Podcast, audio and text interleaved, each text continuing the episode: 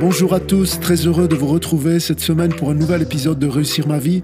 Merci pour votre écoute. On espère que cette chaîne contribue modestement à votre croissance spirituelle, à votre connaissance biblique, que ça vous aide à vous positionner sur certains sujets d'une manière ou d'une autre. Alors, vous avez eu l'occasion d'entendre d'autres voix ces dernières semaines. Merci à Jean-Christophe, Alessio et Adrien, mais aussi à ceux que vous n'entendez pas.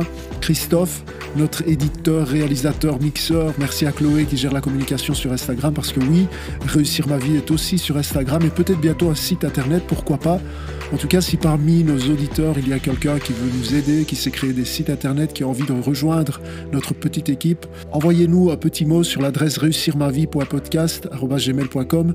Ce sera une joie de connecter avec vous et de vous accueillir dans notre petite équipe. Aujourd'hui, je vais tenter de répondre à une question posée par plusieurs de nos auditeurs, auditrices. Ces derniers temps, on me parle beaucoup de la question des dons spirituels ou des dons de l'esprit ou des charismes, comme certains les appellent. On va regarder à ce que sont les dons de l'esprit, à leur utilité, aux différentes tendances dans les cercles chrétiens, au cadre biblique prévu pour l'exercice des dons et des manifestations, aux dangers aussi. Alors tout un programme en seulement 15 minutes, enfin je vais essayer, c'est promis.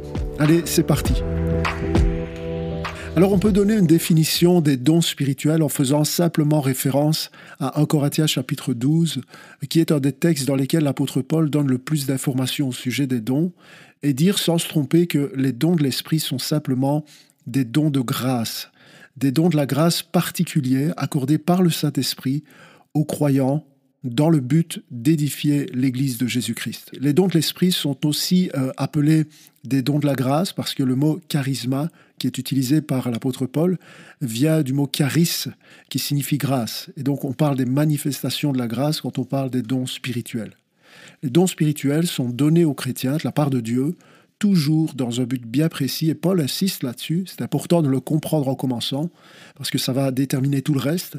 Ce n'est jamais pour soi-même qu'on reçoit un don, pour une validation, pour une autoproclamation, pour un titre, une reconnaissance, une visibilité. Non, ce n'est jamais pour nous-mêmes, mais c'est pour l'Église de Christ, pour équiper, pour édifier, pour construire le royaume de Dieu. Maintenant, petit préambule. Vous savez que cette chaîne de podcast a pour but de vous amener à comprendre comment réussir votre vie, réussir ma vie. Et on le répète assez souvent, comment réussir sa vie? Eh bien, en la vivant pour Dieu, car c'est pour lui que nous avons été créés, c'est pour lui que nous sommes là. Pour Dieu, pour sa gloire. Eh bien, le sujet des dons spirituels vise en plein dans le mille parce que l'exercice de nos dons dans l'Église, pour l'Église, participe à cette mission de glorifier Dieu. C'est en recherchant à utiliser nos dons pour le bien commun, en vue de l'édification de l'Église, que nous glorifions Dieu. Alors, de quels dons sommes-nous en train de parler concrètement quand on parle de dons de l'Esprit? Est-ce qu'il y a une liste? Bien sûr, il y a une liste, et même plusieurs listes en réalité dans le Nouveau Testament, je crois quatre ou cinq listes. Je ne vais pas vous lire tous les textes, mais Paul résume ça dans 1 Corinthiens 12, 4. Il dit il y a toutes sortes de dons mais c'est le même esprit. Il y a toutes sortes de services, mais c'est le même Seigneur. Toutes sortes d'activités, mais c'est le même Dieu, et c'est lui qui met tout cela en action chez tous. En chacun, l'Esprit se manifeste d'une façon particulière en vue du bien commun. Et Paul continue en énumérant plusieurs dons spirituels qu'il va répéter, qu'il va élargir à d'autres endroits, comme dans Romains 12, 6, 1 Corinthiens 12, 7 et 28, Éphésiens 4, 11. À partir de ces différentes listes, il y a un théologien spécialiste du Nouveau Testament qui s'appelle Thomas Schreiner, qui remarque très justement que les dons de l'esprit listés dans les textes que je viens de citer peuvent être classés en deux catégories. Deux types de dons de l'esprit, retenez ça, les dons liés au service et les dons liés à la parole. Alors, les dons liés au service sont au nombre de huit, je cite, dons de présider, dons de secourir, dons de miséricorde, de charité, de foi, dons de guérison et dons d'opérer des miracles. Ensuite, nous avons huit autres dons qui peuvent être des dons liés à la parole, qui sont les dons d'apostolat, de prophétie, d'enseignement, dons d'évangélisation, d'exhortation, le don de discernement des esprits, le don du parler en langue et le don d'interprétation des langues. Alors il faudrait un podcast pour chacun de ces dons si on voulait entrer dans tous les détails, mais on peut dire que les dons dont parle le Nouveau Testament sont au nombre de 16, 16 dons, 16 charismes. En passant, rien dans l'enseignement de Paul ne laisse entendre que Dieu a réservé les dons aux chrétiens d'une certaine époque, euh, à une certaine époque de l'histoire de l'Église, comme le pensent euh, les cessationnistes. Bien sûr, indéniablement, je crois que ce qu'on appelle le temps des apôtres était évidemment une période de l'histoire particulière pour l'Église, où les signes et les miracles étaient fréquents. Difficile de dire le contraire juste en lisant les actes des apôtres. Mais ces signes avaient un rôle bien précis qui venait attester de l'autorité normative des apôtres. Leur parole, il est dit, était toujours accompagnée de signes et de miracles. Alors pourquoi c'est moins fréquent aujourd'hui? Eh bien parce que euh, le signe par excellence, la révélation par excellence, est le Nouveau Testament. Et les premiers chrétiens n'avaient pas le Nouveau Testament, raison pour laquelle les signes, les miracles étaient toujours là comme pour accompagner, comme pour attester la parole apportée par les apôtres. Il y avait plus de signes, plus de miracles, mais cela ne veut pas dire qu'il n'y en a plus aujourd'hui. Dieu est tout aussi puissant et il agit comme il entend selon sa volonté souveraine. Donc nous ne pensons pas que les dons ont cessé, D'autant que dans ses lettres, l'apôtre Paul encourage à plusieurs reprises les chrétiens à désirer, à rechercher et à pratiquer les dons de l'Esprit. Évidemment, dans un cadre bien précis et avec des motivations qui doivent être alignées à celles de Dieu. Le Saint-Esprit équipe les membres du corps pour l'édification, pour l'évangélisation, pour la parole, pour le service. D'après la Bible, tous les chrétiens ont un don ou des dons et tous les chrétiens devraient exercer leurs dons ou chercher à exercer leurs dons pour le bien commun dans le cadre prévu par Dieu. Et il est justement là le poids de rupture, si vous voulez, parmi les différentes tendances chrétiennes. Je vous explique. Toutes les grâces que Dieu donne à ses enfants, tous les dons, sont toujours bénéfiques quand ils sont exercés, quand ils sont vécus dans le cadre prévu par Dieu. Si vous voulez, à chaque fois que Dieu donne quelque chose de bon, et tout ce que Dieu donne est bon, mais c'est justement pour que ça reste bon, eh bien, il donne toujours des balises, il donne des limites, il donne des garde-fous. C'est comme ça et c'est vrai pour tout, dans le but que ces grâces restent des sources de bénédiction. Et c'est seulement à l'intérieur des limites de Dieu que les dons spirituels, comme les autres grâces, remplissent le rôle de glorifier Dieu et d'édifier l'Église. Dès qu'on sort du cadre, les bonnes choses deviennent nocives. On comprend ça facilement quand on s'intéresse un peu à l'histoire de l'Église et aux tristes débordements et dérives sectaires engendrés par l'exercice de pseudo-dons spirituels à l'extérieur des limites fixées par Dieu. C'est comme ça que naissent les gourous, les faux prophètes, les faux miracles, les escrocs en tout genre.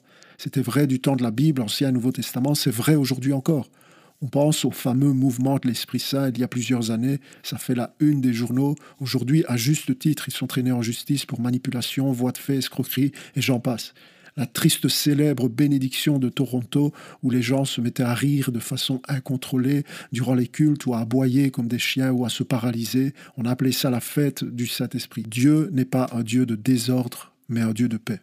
Ce qu'on appelle manifestation de l'Esprit ne l'est pas forcément ce que les gens appellent prophète ou prophétie, miracle, signe, vision, libération, cri, paillettes d'or, vomissement spirituel, danse spirituelle et j'en passe, l'imagination humaine n'a aucune limite, eh bien tout cela verse parfois jusqu'au sordide, et je ne vais pas entrer dans les détails, mais ça va très très très loin. Quand on sort, juste on sort les bonnes choses, les bonnes grâces que Dieu nous donne du contexte prévu par Dieu. Maintenant, la question qui se pose pour chaque chrétien est est-ce que parce qu'il y a eu de graves dérives dans le domaine des manifestations spirituelles, est-ce que cela veut dire que nous devrions fermer le sujet à double tour et surtout garder tout ça loin de nous? L'apôtre Paul répond à cette question-là dans Thessaloniciens 5, 21. Il dit Examinez toutes choses et retenez ce qui est bon. Paul ne dit pas parce qu'il y a eu des abus, parce qu'il y a eu des dérives, eh bien c'est terminé, plus de dons dans l'Église. Non, il dit le remède est d'examiner toutes choses éclairé par la parole de Dieu et de retenir ce qui est bon. Et comment savoir ce qui est bon? Eh bien, un seul moyen, en l'exposant à la lumière de la Bible. C'est ce qu'on va faire. Vous allez voir que la parole est suffisamment claire à ce sujet et qu'elle donne des indications précises pour que nous puissions discerner ce qui est de Dieu et ce qui n'est pas de Dieu, ce que nous devrions rechercher et ce que nous devrions rejeter. Je dirais que l'attitude du chrétien honnête devrait être soyons à la fois sages et assoiffés ouvert à ce qui est de Dieu et fermé à ce qui n'est pas de Dieu. J'ai entendu un jour un pasteur dire dans sa prière, Nous ne voulons rien de ce qui n'est pas de toi, mais nous ne voulons rien manquer de ce qui est de toi. J'ai adopté cette prière depuis plusieurs années maintenant. Alors je vous propose de nous arrêter quelques minutes sur ce fameux cadre prévu par Dieu en matière de dons spirituels, c'est-à-dire comment ne pas aller trop loin sans me fermer complètement à l'action du Saint-Esprit, parce que c'est parfois la tendance, remplacer un extrême par un autre. Quelles sont les limites qu'on trouve dans la Bible en ce qui concerne les dons spirituels. Il y en a beaucoup en réalité. Premièrement, je crois qu'il nous faut revenir à la simplicité de ce que Paul enseigne. Paul parle de don de la grâce, et comme tout don, cela signifie que Dieu décide du contenu du don et du destinataire du don. Dans 1 Corinthiens chapitre 12 verset 11, Paul précise que l'Esprit donne comme il veut et à qui il veut. Dieu choisit ce qu'il donne et à qui il le donne. C'est le principe du don. Beaucoup d'applications là derrière. Premièrement, ça implique qu'il n'est pas juste d'enseigner que vous devez manifester un certain don pour prouver que vous êtes vraiment un vrai chrétien, comme par exemple certains cercles enseignent qu'il faut forcément parler en langue pour démontrer que vous êtes rempli de l'esprit, ou forcément prophétiser ou faire des miracles avec des séances de parler en langue ou d'imposition des mains pour le parler en langue. On va presque forcer les gens à dire n'importe quoi et décréter ça y est, tu parles en langue, tu es baptisé du Saint-Esprit. Le parler en langue, comme les autres dons, est un don. Paul nous appelle à désirer ardemment les dons tout en précisant que tous ne prophétisent pas, que tous ne parlent pas en langue, que tous ne font pas des miracles. Lisez en Corinthiens 12, 29. Si c'est un don, pourquoi dériver et en déduire que tous doivent le recevoir? Le reçoivent ceux à qui Dieu décide de le donner. Les autres reçoivent autre chose. De plus, au sujet du don du parler en langue, nous ne croyons pas que le parler en langue est le signe du baptême du Saint-Esprit puisque 1 Corinthiens 12, 13 dit que le vrai croyant est baptisé du Saint-Esprit au moment de sa conversion. Donc le baptême du Saint-Esprit n'est pas une expérience supplémentaire qui suit la conversion, c'est la conversion. Et le parler en langue, langue connue ou inconnue, existe, nous y croyons, mais c'est un don de l'Esprit que nous devons désirer, mais qui est donné ou pas. Et c'est pareil avec les autres dons. Il n'y a pas qu'une seule expérience avec le Saint-Esprit, nous sommes appelés à rechercher et à approfondir notre soumission à l'Esprit. Et vous voyez, il y a un danger de sortir du cadre quand on se laisse aller à croire qu'on pourrait presque contraindre Dieu à nous donner le don des langues ou le don de prophétie ou le don de guérison, par exemple. Et se convaincre nous-mêmes qu'on possède tel ou tel don. D'ailleurs, c'est amusant qu'on cherche toujours les dons les plus spectaculaires. C'est révélateur. J'ai jamais entendu personne me dire Je crois que j'ai le don de la miséricorde. Et c'est interpellant. Alors je ne sais pas si vous réalisez les abus là derrière. J'ai lu l'histoire d'une pseudo-école de guérison dont je tairai le nom, qui, à l'issue d'une formation, enfermait ses étudiants dans une pièce avec des malades et ne les autorisait à sortir que quand les malades étaient soi-disant guéris. Il commandait à la maladie de partir, il déclarait une guérison qui n'en était pas, il fallait activer sa foi, etc. Voilà ce qui arrive quand on sort des limites. Juste prenez la Bible. Paul parle de don et Paul parle d'un Dieu qui est souverain. Donc premièrement, tout le monde ne reçoit pas tous les dons. Deuxième balise, même quand on reçoit un don, cela ne signifie pas que ce don est acquis à vie. En Corinthiens 12, 8, votre Paul nous rappelle l'Esprit donne à l'un une parole pleine de sagesse, à un autre, le même Esprit donne une parole chargée de savoir, l'Esprit donne à un autre d'exercer la foi d'une manière particulière, à un autre, ce seul et même Esprit donne de guérir des malades. Ce texte ne dit pas que l'Esprit donne des dons à certains de façon définitive mais que l'Esprit donne aux uns et aux autres en fonction des contextes, et par conséquent, vous ne savez pas par qui vous pourriez recevoir une guérison lorsqu'une personne prie pour vous. N'importe qui peut, s'il est un vrai chrétien, recevoir un don de guérison. Le mot est toujours au pluriel, don avec S, de guérison. Les dons ne sont pas renfermés en une personne, comme si cette personne que Dieu avait utilisée une fois pour une guérison ou pour un autre don possède ce don de façon définitive et devient donc un guérisseur qu'il faut presque consulter quand on est malade. Là, on sort du cadre. C'est pour ça qu'on évite de parler de guérisseur, de prophète ou d'apôtre, parce que même si Dieu utilise quelqu'un une fois ou cent fois pour la même chose, avec le même don, ce n'est pas à vie, ce n'est pas une étiquette ou une qualification. Imaginez la pression que font parfois peser les chrétiens sur les épaules de ceux qui ont été une fois utilisés par Dieu pour un miracle, pour une prophétie, pour une parole de sagesse. On va leur mettre une étiquette. C'est là que naissent les faux prophètes. Parce que quelqu'un qui est utilisé par Dieu, on va lui dire qu'il est prophète ou guérisseur. Et on va le consulter en tant que tel. Et s'il est faible, eh bien, il va se laisser prendre au jeu, il va se convaincre lui-même. Ça peut aller très loin des histoires pareilles. Donc attention à ceux qui sont utilisés, mais aussi attention à ceux qui regardent ce que Dieu utilise. On élève Dieu. Et c'est sortir du cadre que de considérer quelqu'un comme possédant un charisme à vie en lui mettant une étiquette quelconque. Troisième balise. Donc, premièrement, Dieu choisit à qui il donne et ce qu'il donne. Deuxièmement, les dons ne sont pas définitifs. Troisièmement, se souvenir que tout exercice de don spirituel est faillible et ne peut être central. Les dons ont leur place dans la marche chrétienne, mais ne doivent pas occuper une place centrale ni dans nos vies, ni dans l'Église, ni pour nos décisions d'avenir. Ce que je veux dire par là, c'est qu'on ne peut absolument pas mettre sur un même pied d'égalité la révélation écrite, la Bible, et la révélation humaine, même si celle-ci est ancrée dans les Écritures et bien intentionnée, parce que la personne qui exerce un don, même un vrai don, reste humaine et donc faillible. C'est pour ça que l'apôtre Paul dit d'examiner tout avant de prêter foi. Nous devons veiller à ce que l'émotionnel ne l'emporte pas sur la révélation écrite. Les expériences ne supplanteront jamais la parole. Thomas Schreiner, que j'ai cité tout à l'heure, écrit ceci. Les croyants croient parfois que ce sont les expériences extraordinaires qui édifient, notamment celles qui sont émotionnelles et bouleversantes. Certes, les émotions sont une bonne chose et ne devraient pas être mal vues. Cependant, Paul nous enseigne que les émotions doivent être ancrées dans la vérité. Fin de citation. C'est toujours la vérité. Et on parle évidemment de la vérité de la parole de Dieu, de la Bible. Tristement, les chrétiens qui cherchent les réponses et sont insatisfaits des réponses de la Bible ou des enseignements fidèles qu'ils reçoivent, insatisfaits des délais de Dieu, vont parfois avoir tendance à courir après toutes sortes de révélations, de prophéties, jusqu'à ce qu'on leur dise ce qu'ils ont envie d'entendre. Ils vont aller de déception en déception au lieu d'attendre patiemment le secours de l'Éternel Là encore, on sort du cadre. John Piper nous met en garde et il écrit Attendez-vous humblement à ce que la prophétie ne soit pas considérée comme une parole de l'Écriture, mais comme une parole humaine, inspirée par l'Esprit, qui doit être pesée par l'Écriture et par une sagesse spirituellement mûre. C'est-à-dire que si quelqu'un vous donne une parole soi-disant inspirée, eh bien soumettez-la à l'examen de quelqu'un qui est mûr spirituellement pour avoir son avis. Il continue, il écrit Pour qu'une prophétie soit acceptée comme valide, elle doit trouver un écho dans le cœur des personnes spirituellement mûres. Cela devrait être confirmé par une perspicacité bibliquement saturée. Et cela devrait trouver une résonance dans les cœurs et les esprits de ceux qui ont l'esprit de Christ et sont gouvernés par sa paix. Fin de citation.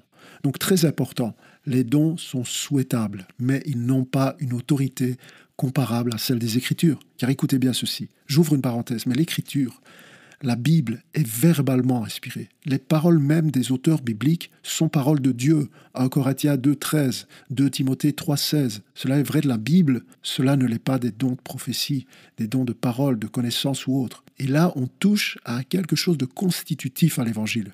On touche aux croyances primaires. Parce que voyez-vous, on peut avoir différentes manières de définir et de pratiquer les dons spirituels on peut avoir différentes positions parmi les chrétiens. Et oui, c'est un sujet secondaire, ça ne remet pas l'évangile en question, mais dès l'instant où on va faire passer les manifestations des dons spirituels comme les prophéties ou autres dons, dès le moment où ces dons vont outrepasser l'autorité de la Bible, eh bien là, on touche aux croyances primaires. On touche au fondement du christianisme qui dit sola scriptura, les écritures seules ont autorité les écritures seules sont inhérentes. Je crois qu'une Église sage, soumise à la parole, sera capable de vivre et de pratiquer les dons sans aller ni au-delà, ni rester en deçà de ce que Dieu a prévu pour l'Église. Il s'agit de rester dans le cadre prévu par Dieu. Eh bien, dans ce genre d'Église, les dons se manifestent sans forcément toujours devoir les identifier comme tels. Ça ne fait pas forcément beaucoup de bruit, mais le fruit sera visible par l'édification de l'Église et la gloire de Dieu qui est manifeste. Ce qui compte, ce n'est pas d'identifier les dons ou les porteurs des dons, mais d'identifier les fruits et de glorifier le donateur. Là, on est dans le cadre. Parfois, on peut être omnibulé par le fait d'identifier les dons chez les autres. Lui a tel don et elle a tel don. Je ne sais pas, mais un jour, un certain Jésus-Christ a dit qu'on reconnaît un arbre à son fruit très important. Ce n'est pas parce qu'un pasteur ou une église parle beaucoup de dons spirituels, de dons de prophétie, etc., que forcément les dons se manifestent. Et inversement, euh, ce n'est pas parce qu'une église ou des pasteurs ne parlent pas beaucoup de dons spirituels que les dons spirituels ne se manifestent pas. Ce n'est pas une question de parler de dons ou d'identifier les dons, c'est une question de fruits. Regardez aux fruits, regardez à la parole. Comme je viens de le dire, la prophétie n'est pas sur un pied d'égalité avec la Bible. N'acceptez aucune prophétie sans la passer au, filtre euh, des Écritures. Autre balise, les dons ne sont pas des marqueurs de spiritualité. Je reviens avec le don du parler en langue. Personnellement, je parle en langue depuis très longtemps.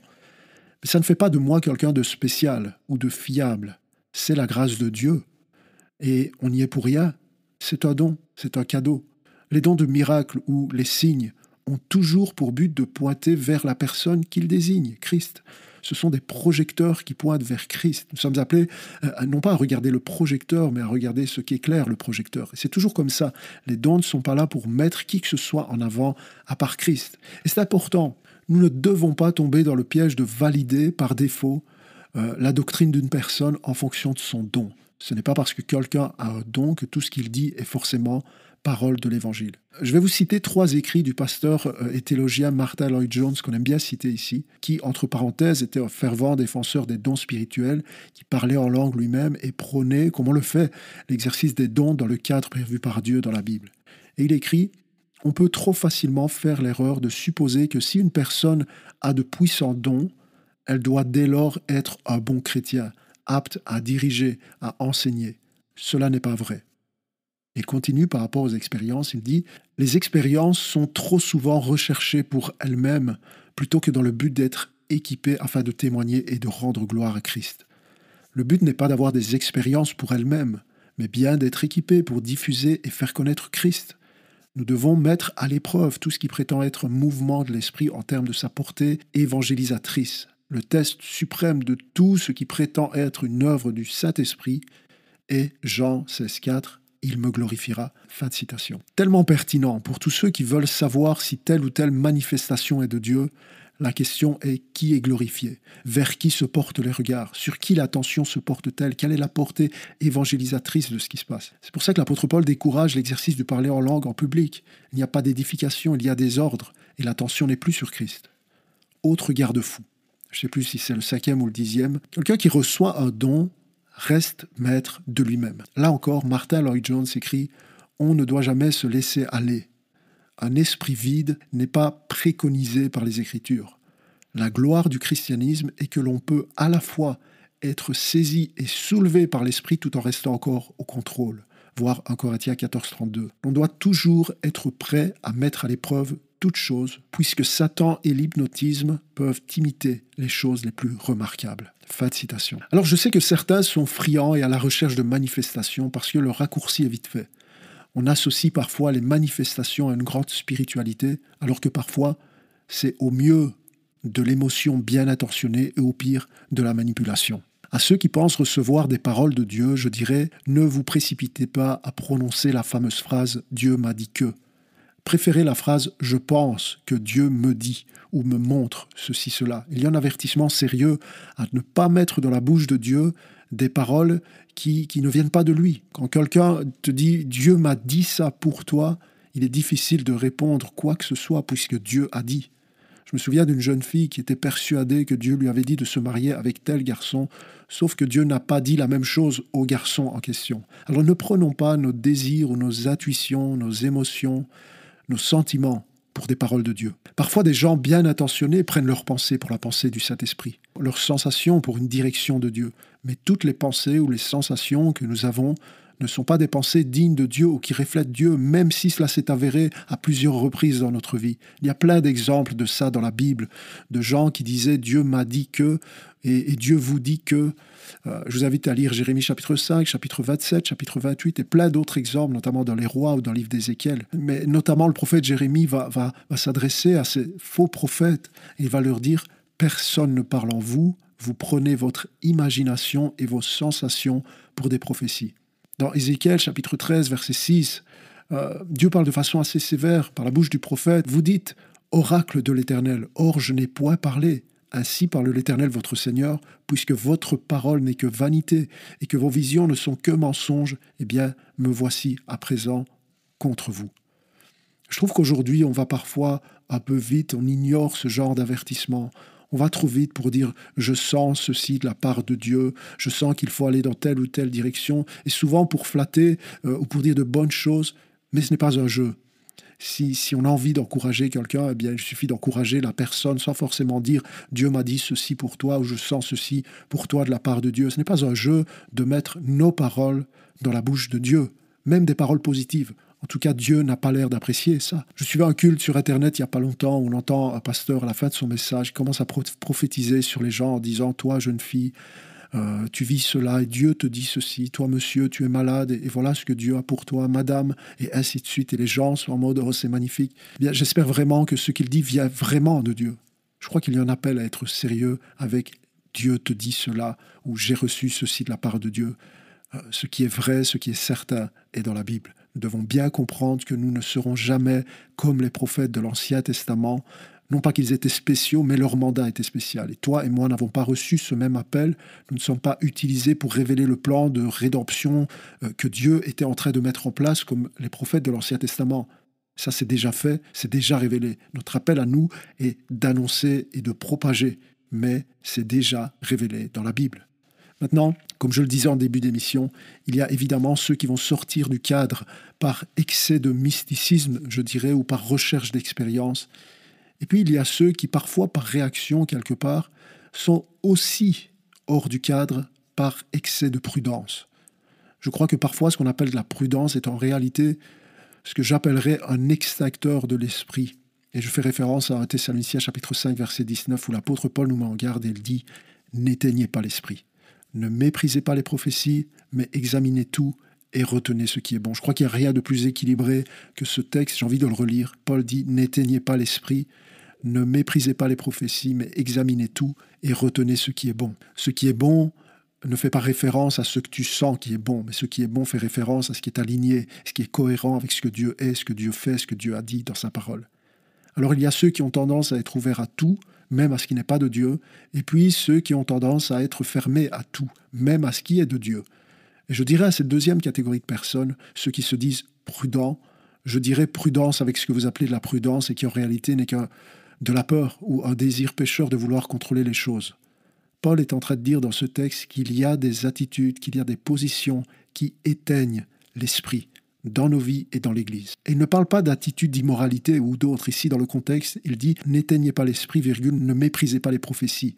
Il est bien en train de parler du don de prophétie et des dons de l'esprit. C'est fou de se dire que j'ai, moi et chacun de nous, nous avons par nos attitudes, notre état d'esprit en ce qui concerne les dons de l'esprit, eh bien, la capacité d'éteindre l'esprit. Mais c'est aussi, et c'est merveilleux, nous avons la capacité de favoriser ou de libérer d'une certaine façon ce que l'Esprit fait ou veut faire dans nos vies ou dans la vie de l'Église locale. À plusieurs reprises, l'Esprit est comparé à un feu qui va être soit attisé, embrasé, réveillé, soit arrosé, refroidi, étouffé et éteint par l'eau du contrôle excessif et de la peur ou du légalisme. Nous sommes appelés à nous tenir dans ce merveilleux équilibre. N'ayons pas peur. Je crois que le Saint-Esprit veut agir, veut nous enflammer, veut nous remplir de sa puissance intérieurement. Il veut nous équiper pour l'évangélisation. L'exhortation de Paul est un avertissement à ne pas être des pompiers ou des gendarmes. Nous devrions être capables de désirer les dons, de prier pour les dons, de manifester les dons, tout en restant dans le cadre bénissant prévu par Dieu, afin que ce feu soit une bénédiction pour l'Église et pour notre vie. Par exemple, depuis environ deux ans, j'encourage nos dirigeants de louanges à plus de spontanéité ou de souplesse dans la direction des cultes. Parce que Paul, dans Éphésiens 5.19 et dans Colossiens 3.16, fait mention à deux reprises de ce qu'il appelle des chants spirituels, ce qu'il appelle des cantiques inspirés par l'Esprit. Il semble faire la différence entre les chants composés, ce qu'il appelle les psaumes, les hymnes, et il différencie cela de ceux qui sont spontanés et qu'il appelle des cantiques spirituels, qui sont des mélodies spontanées, non répétées, improvisées, qui exaltent Christ. Ce n'est pas préparé à l'avance, mais c'est inspiré par l'Esprit. On remarque que les dimanches où nos chanteurs, nos musiciens se laissent inspirer de cette façon-là, eh bien, c'est approprié dans le culte pour un moment bien précis. Cela ne signifie pas que tout est spontané dans le culte, mais que le spontané à sa place dans la louange, aligné à ce que l'apôtre Paul appelle des cantiques spirituels. De la même manière, dans la prédication, j'ai souvent expérimenté moi-même des moments où le Saint-Esprit me conduit à dire des choses de façon spontanée, des applications bien précises dans le message qui correspondent à des situations vécues par une personne dont je n'ai pas connaissance. Je crois vraiment qu'aujourd'hui, le don de prophétie, de connaissance, de discernement se produit, se manifeste principalement dans la prédication, sans forcément attirer l'attention et dire attention, je donne une prophétie ou ainsi par l'Éternel. Le but n'est pas d'attirer l'attention sur nous, encore une fois, le but est l'édification, pas l'attention. Mais ne pas éteindre l'esprit, c'est rester ouvert à son action. Ni la simuler, ni la forcer, ni la bloquer. Presque avant chaque message, je suis à ma place à l'église en train de demander à Dieu, Seigneur, donne-moi un don de prophétie, une parole de connaissance, de discernement, de sagesse, d'enseignement. Je le désire, Seigneur, être utilisé par ton esprit pour l'édification de l'église. Je crois que ça devrait être nos prières aussi dans les groupes de maisons où ce, sont des, lieux plus appropriés pour, pour l'édification et pour la manifestation des dons spirituels. Il y a une structure dans le culte, évidemment, ce qu'on peut appeler une liturgie, si vous voulez, mais cette structure doit rester souple et sensible à l'interruption, à la direction du Saint-Esprit. Nous sommes attentifs à ce qu'il veut faire plus qu'à ce que nous voulons faire, plus qu'à nos programmes et à nos plannings. Alors je sais qu'encore une fois, il y a eu de l'abus, mais l'abus ne doit jamais nous conduire à désobéir aux Écritures d'une autre manière. Malheureusement, c'est souvent le cas. Ceux qui ont vécu des dérives, se ferment complètement et ne se rendent pas compte qu'ils éteignent l'esprit de cette manière. Rappelons-nous que l'indicateur le plus important de notre spiritualité n'est pas notre don, mais c'est l'amour. Le voilà le vrai miracle. Sans l'amour, l'exercice des dons n'a aucune valeur. C'est ce que j'aime tant dans l'Église que j'ai l'honneur de servir. On voit le fruit des dons spirituels. L'attention n'est pas sur le don ou sur la personne, mais sur l'Église qui est édifiée. Le don spirituel le plus visible, surtout par les visiteurs qui, qui arrivent pour la première fois, eh bien c'est l'amour. Et Paul rappelle, aspirez aux dons les meilleurs, et je vais encore vous montrer une voie par excellence. 1 Corinthiens chapitre 13, l'amour. Alors j'introduis déjà un prochain podcast qui arrive bientôt et qui va répondre à la question du coup, si on a tous un ou des dons, quel est mon don Ai-je besoin d'avoir un don? Comment savoir si j'ai un don et lequel? Comment différencier un don naturel d'un don spirituel? Ça arrive bientôt, restez connectés et à très vite pour un nouvel épisode. Que Dieu vous bénisse.